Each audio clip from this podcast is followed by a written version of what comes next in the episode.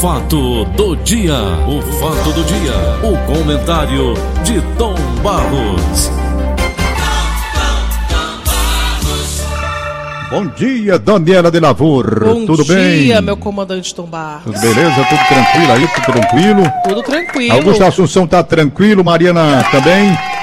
Não, Aline e Mariano? Aline Mariano. Tudo tranquilo? Então Tá? vamos nós. Olha, a Aline não gostou não, rapaz. Troca o nome da menina. Ela é valente, esqueça disso não, não. mas é Mariano o nome dela. O Mariano. nome dela é, é Mariano. É. É. Uma letra faz diferença, Tom Barros. Faz diferença. Faz diferença. E aí, tá tudo em paz? Tá tudo em paz. Como é que você tá? Rapaz, tudo bem, graças a Deus, estamos aqui acompanhando tudo direitinho. Eu estou vendo essa manchete do Diário do Nordeste.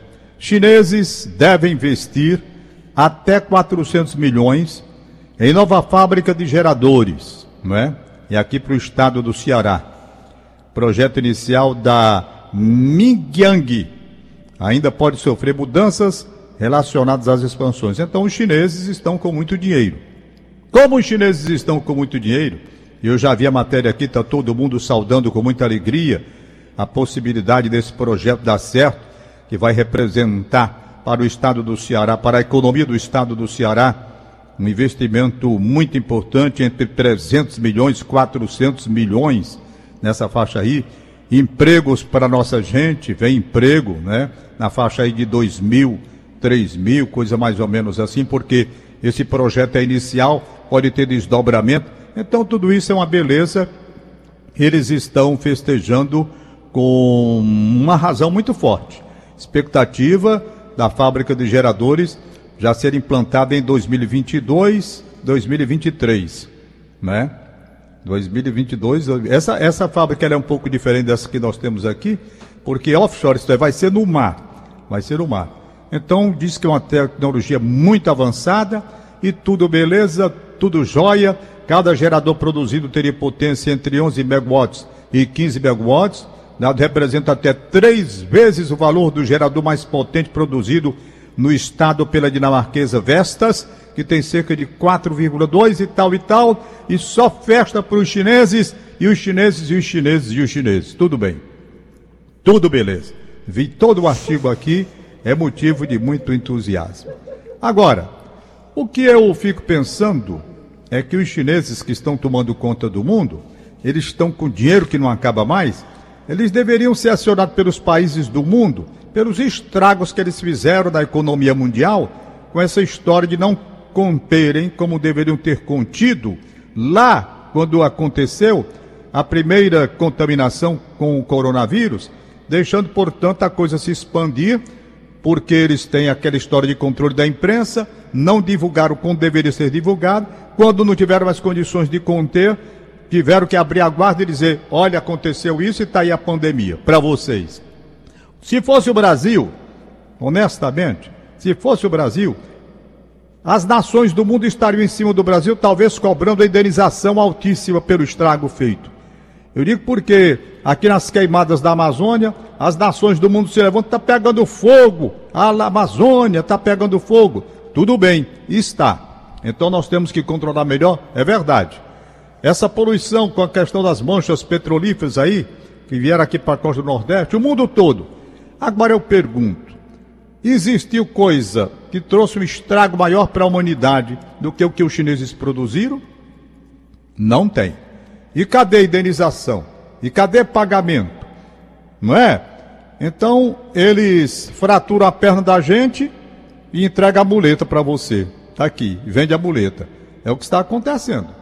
Então, eu vejo que os chineses estão realmente num período de, pros, de prosperidade incontido, porque eles estão avançando em todos os segmentos. Tudo bem, mas já que estão tão bem financeiramente, não custaria nada as nações cobrarem pelo estrago que eles fizeram. Que eles fizeram. Porque se fosse com o Brasil, tenho certeza, o Brasil estava sendo bombardeado, bombardeado por toda parte, como um país irresponsável, disso, daquilo, outro. É verdade. Então tem essa contemporização que eu procuro entender o porquê e até entendo. É porque dizem que nós, nós estamos dependendo dos chineses hoje. Porque a nossa balança comercial precisa das exportações para a China, os nossos compradores de hoje. Entendo tudo isso. tudo isso. Agora, ficar de joelhos também diante dos chineses, aí não. Aí eu acho que tem que haver uma outra postura. É negociar. Por quê? Porque eles também, para alimentar os 1 bilhão e 300 e 400 milhões, 1 bilhão e 400 milhões de pessoas, eles vão precisar dos nossos produtos também. É preciso ver isso. Não é só nós que precisamos dessa relação comercial com eles. Eles também precisam dos nossos produtos. Eles têm 1 bilhão e 400 milhões de pessoas. Pessoal que tem que comer todo dia. Então eles vão precisar. Mas está aí, eu não sou contra nada comércio, é, é, é, relações comerciais internacionais. Vem para o estado do Ceará, está todo mundo festejando, mas não vamos ficar de joelhos, não. Tratar com altivez, dentro de um patamar onde ninguém se curve diante dos chineses. Porque eu estou vendo é que parece que o mundo todo hoje se curva. Aconteceu isso e fica por isso mesmo. Não. O meu pensamento é completamente diferente. Né? Pois está aí a empresa que traga seus geradores, essas coisas todas, empregos aqui, mas vamos tratar no pé de igualdade, olho no olho, nada de se curvar e entender. A China merece ser olhada com atenção, merece. Tem o seu lado negativo que todo mundo sabe, um regime comunista, não é? Até esquisito, porque é comunista e é capitalista ao mesmo tempo, eu não entendo essas coisas procuro entender, mas não consigo entender. Uma ditadura fechada, onde a liberdade de imprensa não existe, limitações na questão religiosa também. Tudo isso eu não vou deixar passar sem observação de nossa parte aqui. Nós temos que entender que existe isso. Comprovadamente existe um controle da imprensa, é um partido único que manda, é o Partido Comunista, é o Partido Comunista.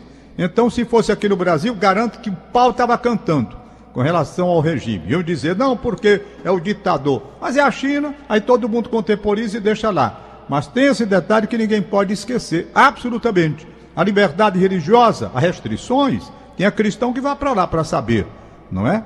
Então eu olho assim, tudo bem, é comércio, mas tenho minhas reservas por formação interior, por formação que tive muito forte, principalmente nesse aspecto de religião. Quando eu vejo um país causar restrições, ter as suas reservas, onde tenta proibir essa parte, eu já fico desconfiado. Já fico desconfiado. Não gosto. Mas tudo bem. Vamos lá. Eles acham que para o estado do Ceará a parte econômica é importante e que vem emprego por aí. Que venha, portanto, mas não vamos nos curvar considerando que os chineses vão se transformar em donos. Não. É simplesmente uma troca. Uma troca. No mesmo patamar e a gente está dentro do nosso país e devemos considerar assim, não é? Pois é isso, Daniela. Daniela, Barros. no mais está tudo bem? Tom, Senhora. o Josimar... Ah, é senhorita, perdão.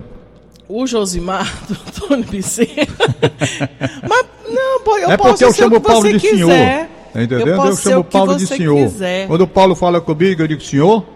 Fazer É, igual o então Reinaldo você falou, Janequini, né? agora Que é pansexual. É, quem é? O Reinaldo Janequini, né? Pansexual. Que que, que, que é? O Reinaldo Janequini é um ator, Tom Barros. Tom Barros Sim. hoje ele não tá muito bem, não. Só dormiu bem. Quem foi que dormiu bem? O Augusto não dormiu bem?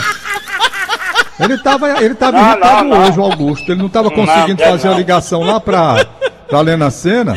Não, não, não. Ele ficou assim, desse jeito aí. Ele e o Janequine. Ei, Não, não, não. Acho que Tom Barros foi passear na Praça da Gentilândia. Tom Barros. Senhora. Ô, senhorita. Ah, Olha, Tom. Ei. O Josimar, lá do Antônio Bezerra, Hum. ele tá querendo saber. Pergunta pro Tom que fim levou os gafanhotos. Rapaz, eles vinham pra cá, não chegaram não. O único gafanhoto que eu vi, grande pra caramba, só veio um, caiu aqui na minha área e pra tirar não foi moleza. Ai, ai, Sabe como foi que eu peguei o gafanhoto? amor, como foi? O, o Pedro Vitor me chamou e, e tinha essa história de os gafanhotos estão chegando por aí, tal. E eu não vi em lugar nenhum, honestamente, dessa cidade. E aqui veio um para dentro da minha casa, numa área alta que tem, ele conseguiu descer e não conseguiu subir mais, porque a área é muito, a área é muito alta. Sim. E ficou lá vizinho o quarto do Pedro Vitor. E o Pedro Vitor olhava e dizia, rapaz, e eu não queria que o gafanhoto morresse. Eu não queria também matar o gafanhoto. Mas acontece que quando a gente se aproximava do gafanhoto, o gafanhoto pulava, né? E era difícil você pegar o gafanhoto. Aí eu pensei, rapaz, será que gafanhoto dorme? Porque se o gafanhoto dormir, eu vou pegar ele quando estiver dormindo, né? Mas deve Porque o bicho dormir, aceso né? aí não dá de jeito nenhum. Aí quando foi, um- já estava com dois dias que esse gafanhoto estava ali, eu não sabia o que, que gafanhoto come. Eu acho que ele come folha. É, aí eu digo, rapaz, como é que eu vou salvar esse gafanhoto? Eu não quero matar esse gafanhoto. Aí pronto, quando foi um dia de manhã bem cedo, eu acordo cedo, como você sabe, eu fui lá, peguei. Não tem esses negócios de, de cobrir bolo, cobrir pão de milho, que é de plástico é furadinho. Sim, tem. Não é? Não é o nome daquilo, hein, rapaz? Eu não sei como é o nome que se dá aquilo. É, é coisa de cobrir bolo. Pois é, sendo um pouquinho maior. Eu digo, rapaz, eu vou fazer o seguinte, eu vou jogar esse bicho ali para esse gafanhoto ficar, eu pego ele, ele vai sair vivo daqui. E consegui. Aí tu pegou ele com o negócio de bolo. eu foi? peguei ele, vim depois com, com uma toalha, com uma toalha, né? Cobri assim, peguei e joguei na rua aqui. Quando eu soltei o gafanhoto, ele deu um voo grande, foi pro alto de uma mangueira que tem ali eh, no café do comércio ali, né? E fui, ficou para lá e pronto, ele desapareceu. Foi o único gafanhoto que eu vi dessa onda que diziam que o mundo, o Brasil ia ser invadido pelos gafanhotos. É, a Ritian tá dizendo que não foi invadido porque eles devem ter parado para comer os ar- o arroz. Rapaz, tá aí. A gente agora. É mesmo. Que aliás, por falar nisso, outro assunto sério, hein? Ou, agora eu ia esquecendo. Eu ia esquecendo. Essa sacanagem, desculpe a expressão, não é bem do que o papai gostava que eu dissesse, não, a palavra. Mas esta sacanagem do arroz, eu estava vendo hoje pela manhã que no material de construção também já está havendo essa mesma sacanagem. Quer dizer, não é o problema da crise em si, não, como a gente desconfiava. Não é. Existe a crise? Existe. Mas a crise ampliada pela safadeza dos especuladores. Dos especuladores.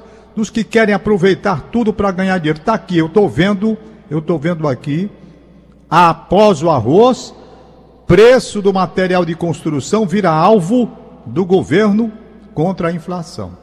Jair Bolsonaro disse que foi consultado e autorizou notificação a supermercados. Por trás disso tem alguma coisa, minha gente. Não tem aqueles fatores que eu li ontem que eles estão argumentando para justificar o aumento do arroz. Não tem. Se você prestar atenção, item por item que eu li, apesar da questão do dólar fazer sentido, que o dólar estando lá em cima, o cara para exportar vai ganhar mais dinheiro, mas não daria para pegar esse arroz todo e sumir com arroz, não. A ponto de o governo ter que zerar a alíquota para trazer arroz de fora. Tem sacanagem no meio. Lamentavelmente, o Brasil ainda continua sendo, nesse aspecto, o país dos aproveitadores.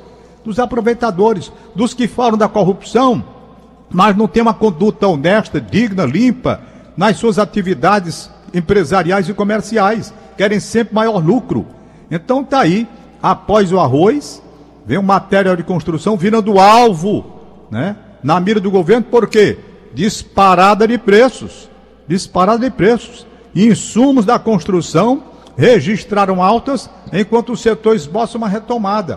Puxa vida, um dia desse estava tudo parado. Estava tudo parado.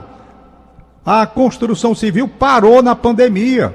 Não tem nenhuma justificativa para esse aumento de preço dos insumos, não, minha gente. Não é? Tijolo subiu 9,32%. 9,32%. Né? Depois de uma alta de 4,3% em julho. Inclusive, o nosso ouvinte lá de Guaiúba, ele disse que o milheiro de tijolo furado lá em Guaiúba custa 700 reais. O, o- o Augusto Assunção me deu aqui. Qual foi, Augusto? Aquele que você viu o preço aí? Ele disse que era 350. Tijolo 350. Quer dizer, tem sacanagem. Não é, não é a pessoa querendo. Não tem, não tem quem justifique isso, não. Não há. Então o brasileiro também tem muito de ser vergonhice nessa parte, sabe? Ele aproveita os momentos, aqueles que não têm consciência. Eu digo sempre aqueles que querem lucro exorbitante, a despeito da desgraça alheia. Essas pessoas deveriam ter consciência. Falam, falam, falam das corrupções, mas isso também é um tipo de desonestidade para com a família brasileira. O cara aumenta, bota lá em cima. Não tem justificativa, eu não consigo. Por mais que eu tente. Agora eu me lembrei, Daniela de Lavor, sua voz bonita, agora eu lembrei de uma brincadeira que um amigo meu dizia, E eu olhava para a cara dele assim, olhava, olhava, e ele ficava frescando, porque aquilo era frescura, só podia ser. Eu fiz um comentário há muitos anos, há muitos anos. Eu não sei se você lembra, Daniela, eu acho que você não lembra, você é muito jovem. O Augusto, que é um homem mais velho, e a palavra velho aqui traduz exatamente o que é, não é? Ele fica frescando comigo, eu também dou troco. Ele lembra que nas crises de leite, muitas vezes se despejava leite no meio da rua para provocar um aumento do preço. Você lembra, Augusto, disso daí? Ele está dizendo que lembra, eu, não, eu realmente não Você lembro não disso, lembra? não.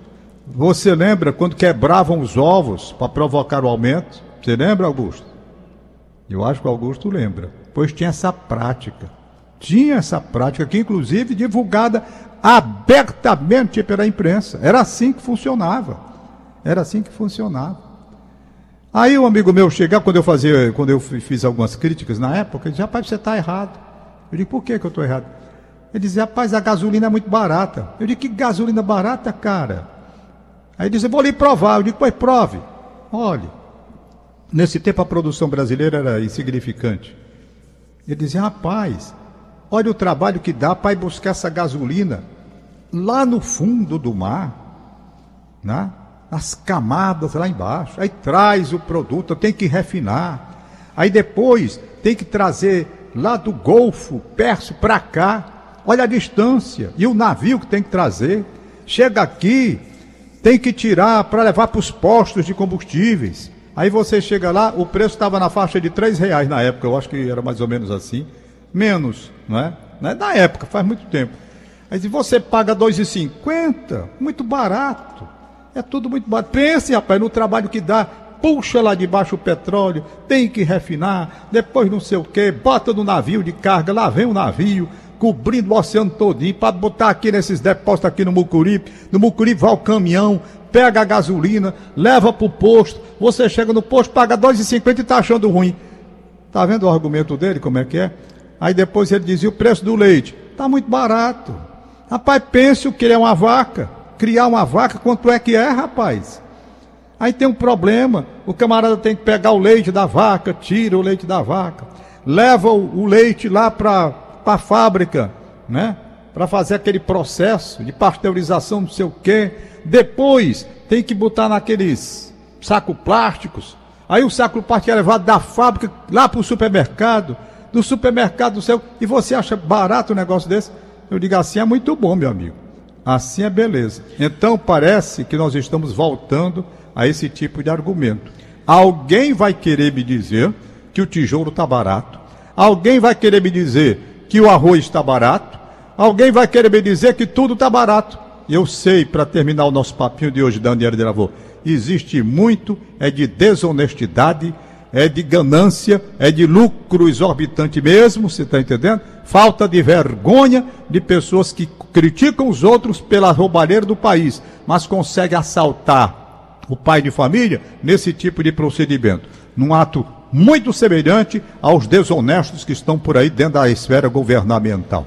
Inclusive, Vamos aos nossos Tom, papéis de hoje. inclusive, o Wilson Ah. Plutarco, né, o nosso ouvinte, ele também faz um comentário sobre isso. Ele fala, é um absurdo que ontem ele esteve numa rede atacadista e diz que o óleo de soja de 4,30 subiu em menos de uma semana para 6,90.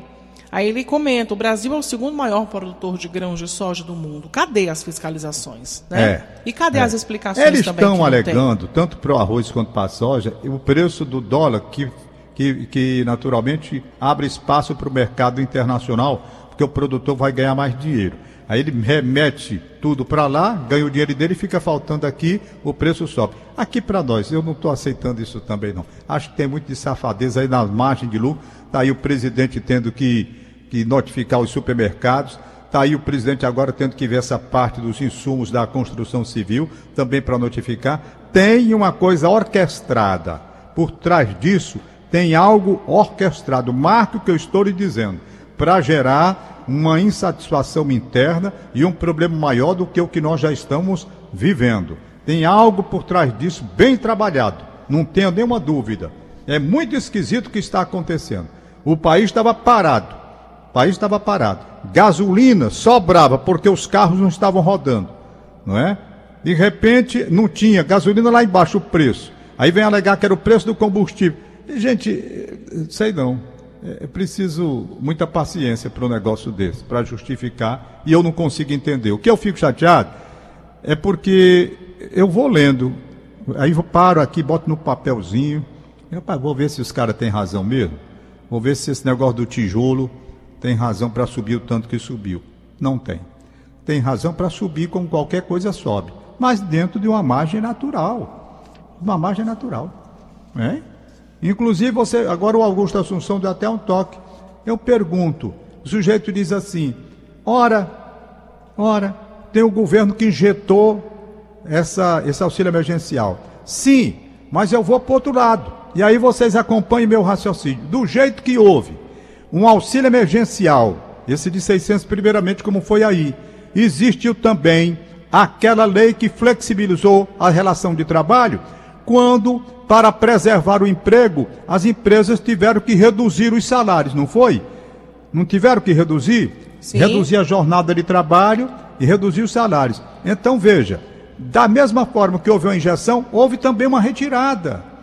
Do jeito que houve a injeção de 600 com auxílio emergencial, houve uma retirada quando a jornada de trabalho diminuiu. E o 13 permitida... terceiro também, Tom, também pode ser pois menor. É. Então foi uma, uma redução. Então eles só apontam o lado que subiu, mas não apontam o lado que diminuiu. Isso é que eu não consigo. Quando eu vou para o cálculo, eu digo, rapaz, subiu de um lado, tudo bem, é, foi um auxílio aqui que dá, está aqui para vocês, essa continha.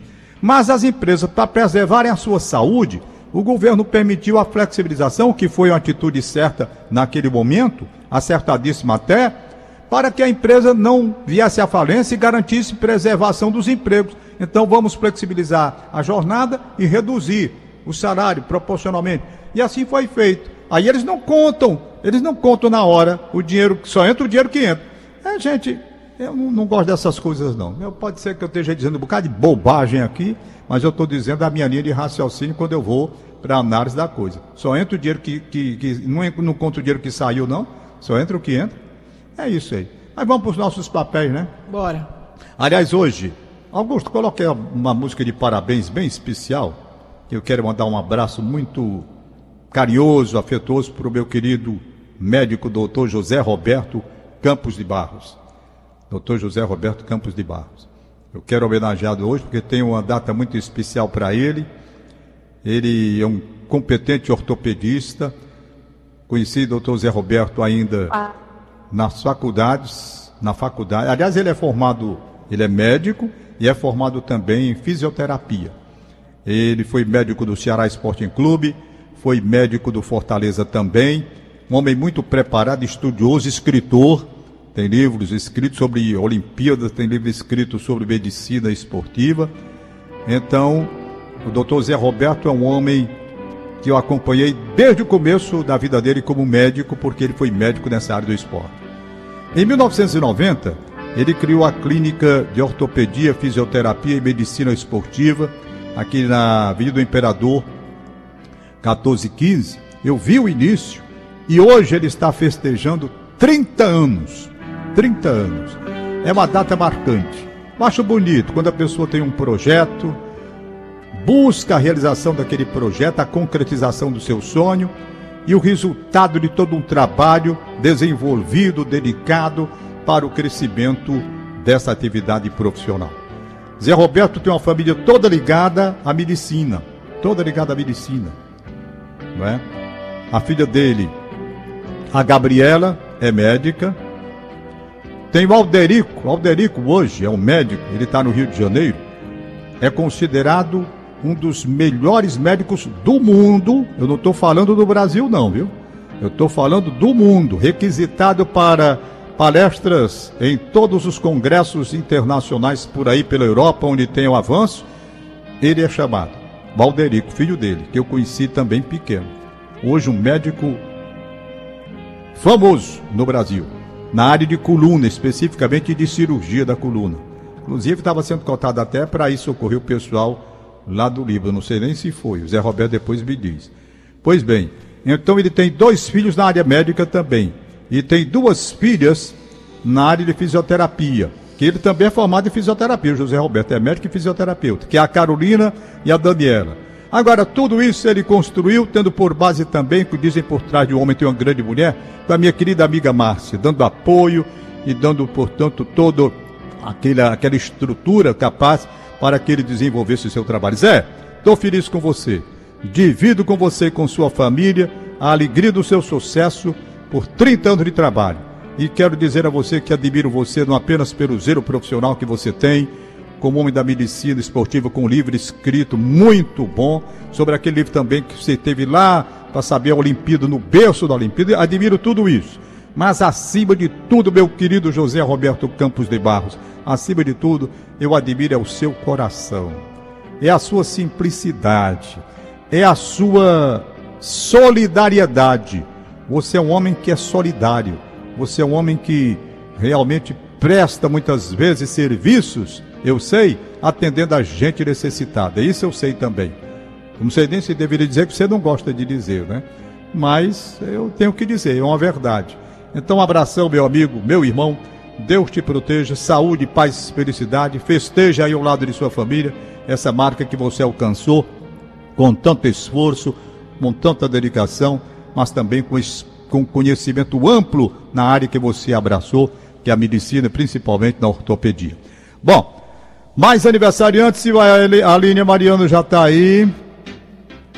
Deixa eu ver, tem com você, Daniela? Tem aniversariante aqui, a Lorena Maiara, do José hum. Walter. Sei. Faz aniversário hoje, ela é da Guarda Municipal. Sei. O Arthur Davi Gomes, na Aldeota. Maria Lúcia Lima dos Santos. Francisco Cristiano Lima. Mãe e filho, aniversariando no mesmo dia, lá no Bom Jardim. Tem também o Adamastor Pitaco. Opa, meu amigo Adamastor Pitaco está aniversariando hoje. Hoje, ba César Barreto em Sobral e Sara da Silva Andrade, em Manaus, e Núbia Pinheiro, todos fazendo aniversário hoje, no dia 11 de setembro. Rapaz, me deram o um recado aqui pelo zap que eu não estou nem acreditando. E é contra ti, ó. Eita, meu Deus. Contra ti. Não vou ler, não. E também tem, mas diga, tô preparado. Não tenho coragem de dizer, não. Vou nada, não vou dizer, não. Sabe quem mandou? Os três A aqui. Tua do... grande amiga Aline. Pois é, ela tá bem quietinha aqui.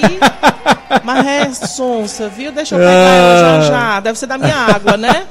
Hein? É da minha água, né? É, é. é. Sabia. É. Tô guardando pra você tomar quando você voltar. Guardar a minha aguinha. Ô Tom Barros, Ai, hoje também é ah. Jaguaruana, terra das redes. Ah, é? 130 anos. Ah, é? 130 anos, 130 Jaguaruana? 130 anos, Jaguaruana. Oh, rapaz, que legal. Realmente as redes de lá são São boas, viu? Né? Aquelas redes que você se deita e não quer mais se levantar. Eu tenho uma aqui que, meu Deus do céu, espetáculo. Parabéns. Pois Cento é. e... 130. É, acho que o Joãozinho das Castanhas é de lá, se não me falha a memória. Não sei se é de Jaguari ou se é de lá. Pois é. Bom, então para finalizar aqui, eu vou aproveitar a audiência do programa Paulo Oliveira, também conduzido por você agora, Aline, ou Aline, ou Daniela de Lavô. Na, o Tom hoje não está muito bem, Na não, né, época né, do, do, das férias do Paulo Oliveira. Mas, é, mas quem manda aqui mesmo é a Aline, Tom. Pode me chamar é, de Aline. É, né? Aline Mariana. Ela é que manda. Como, o nome dela é Mariano ou Mariano? Não, Mariano. Mariano. Mariano. Pois é. Não é Mariana. Não, é, é não. É como você que é chamada de Gabriela e não gosta, né? Daniela quer Não, dizer. eu até gosto. Gabriela, Manuela, Rafaela. Eu só não gosto de Daniele. Daniele é que eu não gosto. Porque como ah, eu te disse lá no início, Tom, como eu ah. falei assim, olha, Tom, uma letra faz diferença, né? Na época da faculdade, é. um professor me chamou de Daniele. Hum. Na hora da chamada, sabe aquela chamadinha? Sei, aquela chamada Aí eu esperei a chamada terminar. No final, eu só fiz assim, professor, corrige aí na chamada que é Daniela, com A. Aí ele disse, bem abusado, uma letrinha a mais, uma letrinha a menos. que diferença isso faz? O nome ah. dele é Poti. Vixe, Aí eu disse assim, professor, se uma letrinha não faz diferença, então tire o I do seu nome e coloque um O. É só uma letrinha. Mas tu é atrevido, né? Eu sou. Ah, com quem é atrevido só, com quem merece. Meu Aí Deus. eu só sei que ele virou professor Potó. e parou de falar comigo. Tu acredita nessa injustiça, Tom Barros? Ah, professor. Professor, professor Potó. Potó é? Foi, professor ah. Potó. Mas a letrinha faz diferença. Faz, faz, faz, faz. É Daniela, Daniela de Lavur. Não é Daniele, né? É. é. Olha, eu quero aproveitar para dizer que domingo, no programa de 6 às 10 da manhã, às 9 horas, nós vamos ter uma entrevista com o professor João Paulo Peixoto Costa, da Universidade Estadual do Piauí e também do curso de mestrado, não é? Da, do Instituto Federal de lá. O João Paulo é cearense daqui, claro que é daqui, se é cearense, um estudioso sobre os índios. E vários assuntos nós vamos a, a tratar a respeito disso. Saber, por exemplo, Daniela, Daniela de Lavor, essa, essa participação dos índios na independência do Brasil, como Sim. foi que funcionou. Ele vai trazer tantas informações. Tem uma tal de Batalha do Ginipapo, que nós precisamos saber como foi esse negócio que aconteceu com cearenses, piauienses e maranhenses. Então, o professor João Paulo Peixoto Costa é um espetáculo e nós vamos conversar com ele às 9 horas da manhã. Às 9h30, uma especial, hein? Uma especial. Porque, porque vai ser com Valdones, não o cantor. Não o cantor tão somente, o sanfoneiro. Não. É o Valdones contando durante esses anos todos da vida dele o que ele viu de engraçado e foi anotando né? E conversando sobre isso, sobre as coisas que aconteceram, sobre fãs, né? Ai, muito boa essa conversa, muito, eu não vou muito, perder Vai não. ser uma conversa diferente. Eu não vou Aliás, perder. ele, ele aniversaria segunda-feira e tem um show que eu não sei se você já viu a chamada aí. Eu vi. Vai ser lá no, no Eusébio, né? Vai ser o retorno dele, triunfar o retorno depois da pandemia. Perfeito?